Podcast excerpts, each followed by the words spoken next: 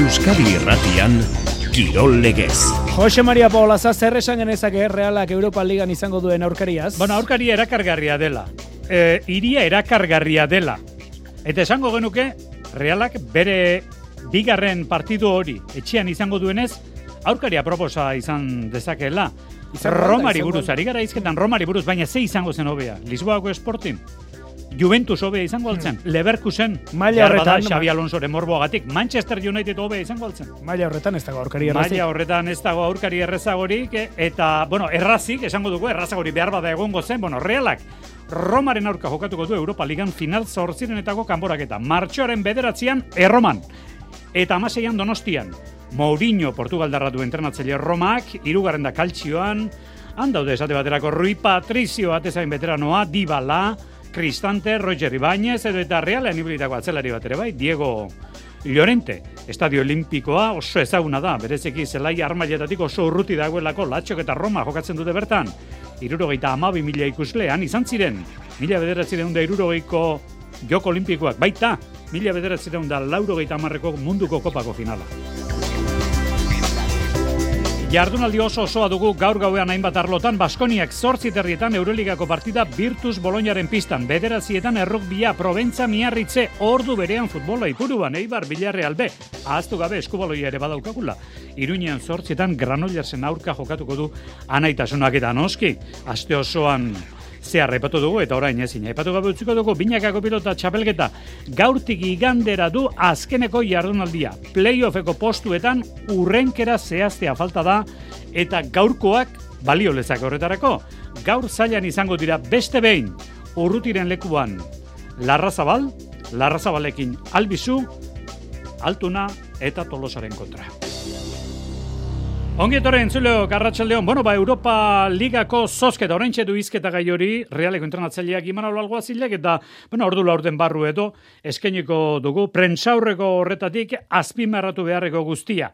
Roma Reala, hori da gaur eguerdiko amabetan, nionen suitzan, UEFaren egoitzan eginden zozketaren emaitza. Beste kanborak eta interesgarri batzuk atera dira hor. Sevilla, Fenerbahce, Juventus, Friburg, Leverkusen, Ferenbaros, Lisboako Sporting, Arsenal. Esate baderako beste hau, Manchester United, Betis. Eta noski, Roma reala aipatu behar da. Bitxikeria bat ere bai, zozketan, e, bomboan realak zituen, balizko, zazpi aurkarietatik Sevilla kendu egin behartzen liga berekoak direlako bitxia da. Zazpietatik bost lehendik ere ezagunak zituen realak Europan. Leverkuseneko Bayer, Juventus, Manchester, Lisboako Sporting, Shakhtar Donetsk, bi zituen ezagutzen. Union Berlin eta Roma. Bueno, ba ezagutuko du Roma. Martxoaren bederatzean lehen partida, diogu bezala gerosiago itzuliko gara bertara. Orain, bien bitartean, Espainiako futboligan gaur, eibarrek duen partida aipatuko dugu. Gaueko bederatzietan ipuruan, Eibar eta Villarreal B. Eibar laugarren dugu, lidertzatik iru puntura, baina kontuz. Atzegoak ere, ez daude oso aparte, Jonander dela. Eibarrek beste garaipen bate zakuratu nahi du Bilarreal beren kontura oraingoan e armaginek estrenatuko dute bigarren mailako hogeita bederatzigarren jardunaldia helburu argi batekin e, liderarekin berdinduta amaitu nahi dute gaurko eguna. Gaizka garitanok zenbait burua uste ditu taldea osatzeko garaian e, izan ere lesioak direla zigorrak direla lehen taldeko amalau jokalari soilik ditu preste. Nola nahi ere teknikaria baikor mintzatu da neurketaren atarian talde lehiakorra da eta eta bueno, ba, egoera lesio hauei, ba, gero txartelekin ditugunei eta guzti hoiei, ba, ditugunekin aurregin partidura eta partiduari eta eta aurrera, ez? Ondo ondo gaude. Eibarreke bilarrelen bigarren talde izango du parean, eh, talde horia selkapenaren erdi erdian dago katuta ez hotzez bero partida honak eta ez horren honak eh, uztartzen. Jatxira postutatik urrun egoteak presiotik askatu ditu bisitariak eta gainera kalitatea duen multzoa da. Hala uste du garitano teknikariak. Bai, azkenean kiston kalidadea daukate eta antolakuntza aldetik ere oso ondo. Ez ikusten dozunean ba, bigarren talde bat, o filial bat, normalean dana dakigu, ba, jokalari honak izaten dituztela, ez? baina ez, hauek eh, batez ere erasoko jokoan mekanismo asko hartuta dituzte, eh, oso talde hona da, eta bueno, ikusiko dugu, ez? E... Haien jokoari gain hartuta hiru puntuak eskuratu nahi ditu beraz Eibarrek lehen mailarako bidean urratsak egiten segitzeko. Maila honetan alabezek hau ere igoerako postuetan da, hau zuzeneko igoerako postuetan, bihar laurak eta laurdenetan Kartagenaren kontra. Binakako pilota txapeketan zailan hasiko da gaur gauean lehen faseko azkeneko jardunaldia. Playoffeko lau postuen urrenkera argitzea falta da, eta horretarako kontuan hartuko dira gaur zailan, bihar iruñean eta igandean Eibarren jokatuko diren partidak, Xavier Murua. Azken jardualdia jokoan gaurtik aurrera, zailan itzordua altuna eta tolosa larrazabalen eta elbizuren aurka. Iker larrazabalek irugarren partidua jarraian jokatuko du Mikel Urrutiko txaren ordez. Zaratamo korrelariak ezker sorbaldako zuntza usturagatik jokatu ezin da jarraitzen du. Larrazabalek maila ona eman du jokatu dituen bi partiduetan, baten irabazi, Pelio Etxeberria eta Rezustaren kontra, bestean galdu Elordi eta Zabaletaren kontra.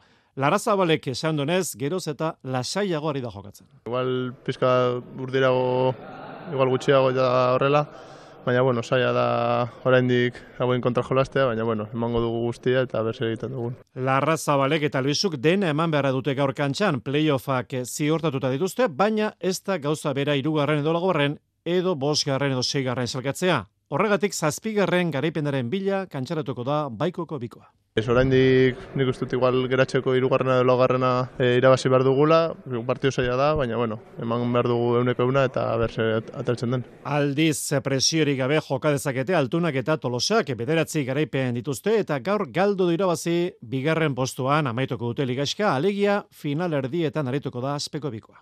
Txeko lanak inda dauzkeu zorionez, bigarren postua ziurtatuta daukeu, eta eta alde hortatik ba, tentsio puntuoi edo lasaitasun puntuoi badukeu, eta bai, alare etorriko gara ostiraleen e, aliketa partidu hoena itea.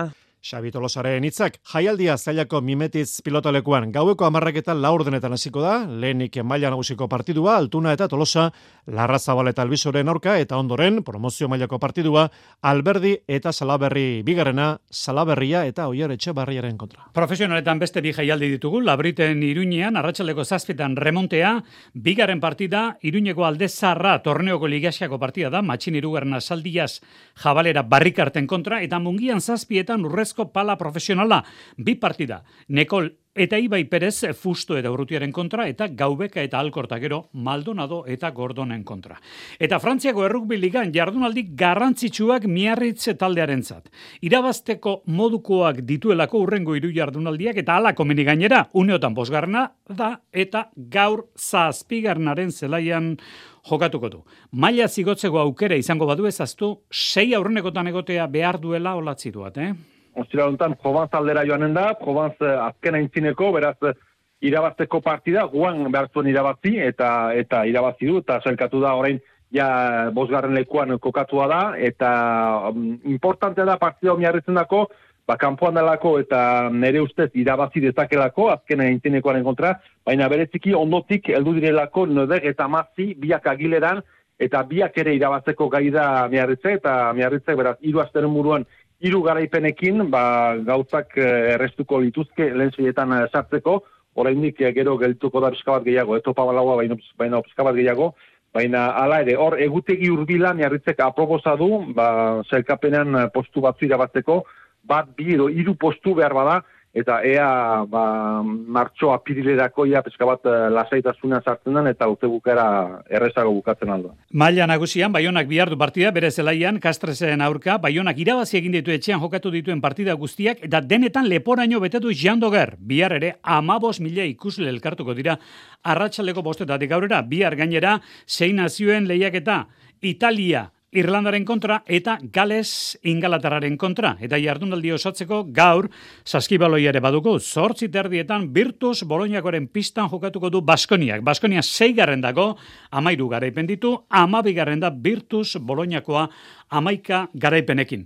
Eta ondoren entzun behar dugun testigantza, hau hogei bat segunduko testigantza da, Ruandako txerrendulari itzulikoa da, dagizunez, aste honetan pelio olaberri ere izan genuen gurekin, bera Euskaltele Euskadiko zuzendari bertan dabil Euskaltele Euskadi, taldeka lehena da gainera, sekulako berotasunari dira jasotzen errepide bazterretik, eta hango, telebistak ere, gaur bukaeran kontaketa hau egin du. Ea antzematen duzuen, bukaeran garailaren izena asmatuko du, e, e, aipatuko du, eta ea asmatzen duzuen norden garailea.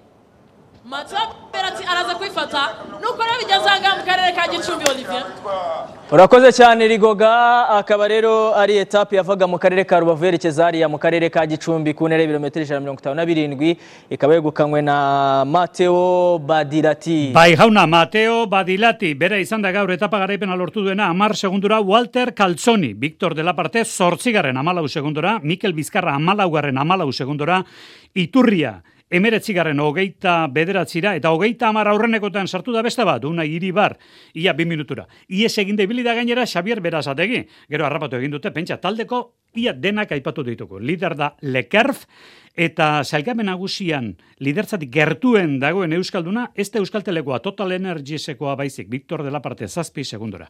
Emireiz itzulian oraintxe bukatu da etapa, Dailan Gronwegenek lortu du bertan garaipena. Eta hogeita irurte azpikoak eta elitekoak, ego Euskal Herrian asteradoaz lanean, Zumaian hasiko dira Arritxuri bar, Arratsaldeon. Baita zuri ere, eta esprinterrek denboraldian zehar ez dituzta aukera haundiak izaten, Zumaiakoa da izaten duten gutxi horietako bat, lehenengo lasterketa txirrendulari azkarrentzat egokia ibilbidea, eunda lauro inguru izango dira irteran bihar, eta horregatik biharko lasterketa ziritzia, aritz urra esprinterrari eskatu diogu, telkon taldeko txirrendularia favoritoen artean da, baina lehenengo lasterketa denez, ikusi egin behar besteak nola dauden. e, beti lehenengo karreran zaila izaten da bak, norberan e, forma jakitea, batez ere bestekiko, ez duk entrenamentutan e, zure burue ezautzen duzu eta bakizu ze formatan zaren baino bestekiko jakin behar da. Eta bueno, beste hoiek e, hoien arten aurkaritan sartuko nuke lehen urten irazizon Nikolas Agirre, aurten e, iguali nahiko dola eta irabazten hasi, eta horren beste bat dago ni behakin entrenatzen dut asko Iker Barandiaran e, oso ondo konpontzen gea eta bueno, ba, pik, pike politxe izango dugu ez. Hori bai, beti izaten da iesaldiren bat eta etxeko lasterketa izan da horretarako bere burua erakusteko prest laboralkutsako aitorragirre. Bueno, ba, biharko lasterketan ni edo ekipoko besten ba seioko eguneko iesaldi egiten da ez ba lortzen o ez bagea iesaldia iristen, ba, ekipoko sprinterrai bukaerako kilometrotan lantzaten saioko ga garaipena lortzeko. Agirrek aipatutako sprinter hori urrak esandako Iker barran, Barandiaran izan daiteke. Lasterketa azkarra izango da, askorentzat denboraldiko lehenengoa eta mailako lehenengoa ere bai, adibidez Euskal Herrian dugun harri bitxi horietako batentzat, Ibai Azantza Nafarrarentzat. Bihar urteko lehenengo lasterketa, Zumaian, ba, gogo handiz, segurazki lasket, lasterketa oso azkar bat izango dela, eta, bueno, ba, kategorian estrenatzeko ba, karriera polit bat da, eta beti bezala dena emango dugu eta disfrutatzera joanen gara. Euskaldun torneoa bihar Zumaian hasiko da, igandean Espainiako kopa izango da Don Beniton, Guadianako zirkuitoan, eta nere Euskal ziklista asko izango da parte hartzen. Lasterketa Zumaiakoa jokatu egingo da, eta hoa aipatzen dugu Gipuzkoan beste mailetako ekitaldiak hasteko arazo asko dagoelako. Ertzain gutxi, motoetarako, aseguruak direla eta motoz lotura egiten duten gidariekin arazoak, gaia korapilatuta dago, espero, datozen egunetan dena bideratzea. Inigo Ibarra. Ilarik ez du hitz egiteko gaitasuna galdu, eta bera harrituta dago, ba, ba, berak zergatik dakien hitz egiten, eta gainerakoek nola den posible, ba, baztu izana hitz egitea. E, komunikatu egiten dira, elkarrizketak eta badira, eta hartarako ba, interakzio moduko bat dago, ba, WhatsApp sen, e, mezuak bidaltzeko zerbait izan zitekeen ez, ba, elkarri pensamenduak partekatzeko, baino, baino norberak erabakitzen du zer partekatu eta zer ez partekatu. Ostadar zazpi iru amar, zientzia fikzioa, arratzean. Bertako Bertakoren arrisku orotako zerbitzua igogailuen mantentze lanetarako. Espero zenuen erosotasuna, hilean eun euro bakarrik ordainduta. Aurrekontu eskatu eta satos bertakora. Bertako, liderrak zuri esker. Bertako Duela berrogei urte proiektu paregabe bat sortu zen Euskal Kooperatibismoa bultzatzeko, zabaltzeko eta sustatzeko. Euskadiko Kooperatiben Goren Kontseilua.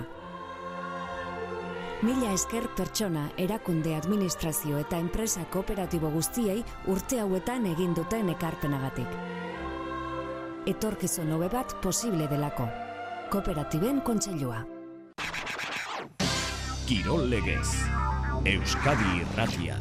Osasunako aldagelara jo behar dugu. Atezaina gurekin, Aitor Fernandez, momentu honetan bera eta herrera, leia estuan, osasuna alik eta goren edukitzeko. Arratxaldeon, Aitor? Apa, arratxaldeon. Igandean Sevillara zoazte, eta gero atletik. Nondako burua, Sevillan edo Bilbon, Aitor? Bi- Bietan, bietan, nik ustote azkenengo aztietan ikusi dela, ba, burua gira da, ba, ba pixkat badala eh, atletikoko kopako partio horretara, baina zingara deskuida du, eh, ligako partioetan, ez, azkenian eh, nik ustot hori izan dela helburua eta gero, ba, ba atletiko partio hori, ba, disfrutatera urten beharko dugu. Karo, gertatzen da, e, horren gutxitan jokatzen da, edo osasunaren erako talde batek horren gutxitan izaten du momentu hori, azkenean esaten da, bai, igandeko partida, baina, karo, e, ilusioa izugarri egongo da hor Nafarro hiriburuan, ez da, Aitor? Bai, bai, bai. E, azkenean, e, bueno, finala bat ez da urtero jokatzen, da, da gutxeo, ba, ba, gu bezalako, jo, talde humil baten, ez? Orduan, ba, bueno, e, gauza asko inbertu ondo, eta baina, bueno, e, burua ligan jarri behar da. Ja da, ba, bueno, inkonsientemente, ba, ba, ba, ba, hori, ba, ba, kopako partio hortara doala, azkenean, e, bueno, e, ilusio handiak ingauz, bai, ba, partio hortarako, baina lehenengo gauza asko inbide ligan, bai. Ligan e, Sevilla daukazu orain, eta Sevilla atzo ikusi zen nuen. E, zeinen larri bili zen, baina burua haiek ere ez dakit non izango duten. Europan segitzeak ilusio handia egiten die, ligan ere bai. Bueno, behar bada, orain ikusten ari garen Sevilla hau e, errealitatetik gertuago dago, hasieran ikusi genuena baino, Aitor? Bai, bai, bai, nik uste Sevilla, on, ba, bueno, ba, entrenatzaile berriak ba, nahi dauen eh, gauzak eh, jasi direla ja barneratzen apur bat, e, badakigu azkenengo ustot etxeko azkenengo bost partioak irazitutela danak, e, zaila izango, gainera, ba, bueno, ba, ba, nahiz da taldia ondo segon, e, bere momentu honenean edo ez egon, ba, ba, ba zaila izango da irabaztia, ez? Baina, bueno, e, partio lehiatu bat izango da, eta baina, bueno, ba, gu gara ba, gure, gure armakin, ba, partioan ba, iru puntua lortzera. Aizu, zeuri buruz e, zerbait esan behar diguzu bukatu horretik. Benetan, bola da ikaragarrian ikusi zaitugu, demoraldi osoan zehar, baina guk atera dugun ondorioa da, bueno, Balberderekin Bilbon atera duten ondorio bera, arrasateko orain, e, kopan herrera jartzen zuenez, ba, ligan e, kilometro batzuk eman nahi dizkio rodaje gizara. Bueno, ulergarria da, noski, baina aitorrentzat ez da momentu, behar bada honegia, ez da nola esan, aitor. Bueno, a ver, ni gustora nau, jolasten eta, bueno, ba, konfiantzakin, uste dute nivel onakin, e, bueno, e, beste, bari, ba, azkenean bat aldaketakin, ba, beste ilusio berri batekin, ez? Eta, ba, bueno, azkenean gu entrena, entrenatzaileak erabakiten da, eta gu, ba, ba, ba, horrekin atope, ez? Dut, ba, taldian dako, ba, ba, horrena izuten dela, ez? Ba, ba, jugadore bat rodauta gotia, ez? Partiorako partio bat baino lehen hau, da, bueno, ba, jagoak hori erabaki zaben, da, da horrekin atope, horra, azkenean, eh, jagoak azken urtitan erakutsi da, hau, eh, egiten dauen lana ikaragarria dela, eta, eta bestiok, ba, ba, ba, hori, ba, ba, ba, bueno, arnatu bihar, eta, eta, eta aceptan bihar, ez? Bueno, guk atera dugun ondorioa da, eta nik uste dut hori baiestatzen ari dela, oso gustora dagoela Levanten horren beste urtetan egondako aitor iruñean. E, pentsatzen dut hala izango dela, e, zeure e, hautsetik hori ondorio estatzen dugu. Ze aurkitu duzu, iruñean, sadarren, aldakela barru hortan, aitor? Bueno, a ver, azkenean eh, aita, nire aita, bueno, ba, ba, bueno, ba, hilin zan, da, da nik, ba, Euskal Herria bueltatzeko, ba, gogo ikeragarria nozkan, ez? E, uste eh, taldia, ba, ba, bueno, ba, behar nagoen taldia aukeratu dutela, eta, eta, ba, posik nago, eh? Azkenean, eh, ba, hori, ba, nivel hori, ba, erakusten nabil, orduan, ba, bueno, posik aukeratutako, eh, ba, bueno, ba, aukeragatik, eta, eta, bueno, ba, ba, ba, hemen gauz eh, nivela ematen. Dudarik gabe, eta honen opa diogu. Datorren igandean aurren aurren nau, osasunari, eta gero, ba, gero erdi bana, noski honenak irabaz dezala, kanporak eta horretan. Eskerrik asko Aitor Fernandez, urren arte. Vale, urren arte, agur. Gehiegi pasa ditut lanean Ilabeteak joan dira Ez dakit nola galdu dudan denbora biharrian guztizitota Gure gaitza ere hori da, ordu gehiegi pasatu ditut lanean. Aiamak eta aneguria gori esan digute. Ene bada, dio kanta. amaitu da Bai, amaitu da, Imanolen prentsaurrekoa. Roma reala izan du izketa gehi eta jakin nahi dugu. Imanol alguazilek. Baitzatzen dugu anuetan ere beti horren adeitxu eta begikor Mourinhori bosteko ematen dionean ikusteko izango da. Bueno, ze esan du ganboraketaz. Xavier Murua Imanolek, Roma realaz. Aldarte honen ikusi dugu entrenatzaile horiotarra, Imanolek begionez ikusi du zozketaren emaitza, kanborak eta polita bere zanatan. polita ez da, e, ilusio handiko e, partida, zaretu entzat ere, e, ba, bueno, e, viajatzeko ba, hiri historikoa, klubesela handia, entrenadore handi batekin, egia esan, ba, bueno, e, gauza asko politak, gauza handi bat egiteko. Jose Mourinho izango du aurrean, entrenatzaile berezia gustokoa duena. Aurrean, ba, egotea, ba, bueno, erreferente bat, eta Mourinho erreferente bat, izan da, eta da, entrenatzaile guztiaren zago, behintzat niretzat, ba, bai, e, berezila da, baina esateten bezala, bai Mourinho da olako, eta baita ere izugarrizko kluba da iria alako. Roma iteleko ligako hirugarren zelkatua, Diego Llorente, realeko jokalari hoiak jokatzen du bertan, eta izar bat nabarmentzekotan, Paulo Dybala, hogeita bederatzi urteko aurrelari argentinarra, Europa Ligan Salzburgo kanporatu berri du, joanekoan bat eta huts galdondoren, barte bi eta huts irabazi du talde italiarrak, konferenz ligako egungo txapelduna da egun eh, Roma. Talde gogorra, baina noski, realak badu aurrera egiteko aukera. Gauzak ondo inezkeo, ba, demostratu dugu, eta aurten ere, e, ba, Manchesterren kontra irabazi genuen, zergaitik ganez, no? e, Roman aurka, baina hortarako a, izugarrizko maila e, azaldu behar du, zerati beraiek izugarrizko taldea dukate, baina zergaitik ganez. Hori guztia Europa Liga, baina ezin azto, Espainiako Liga, bihar ligako leia Barentziaren kontra, mestailan gaueko bederatzietan, Jon Pacheco eta Andoni Gorosabel deialdian daude, Ander Guevara kanpoan geratu da, ez duelako behar bezala lan egiteko aukera izan, David Silva aritze ondo eta Momo Xok jokatu ezin da jarraitzen dute, Valentzia, izenez bai, talde handia, baina egun salkapeneko azken horreko postuan da.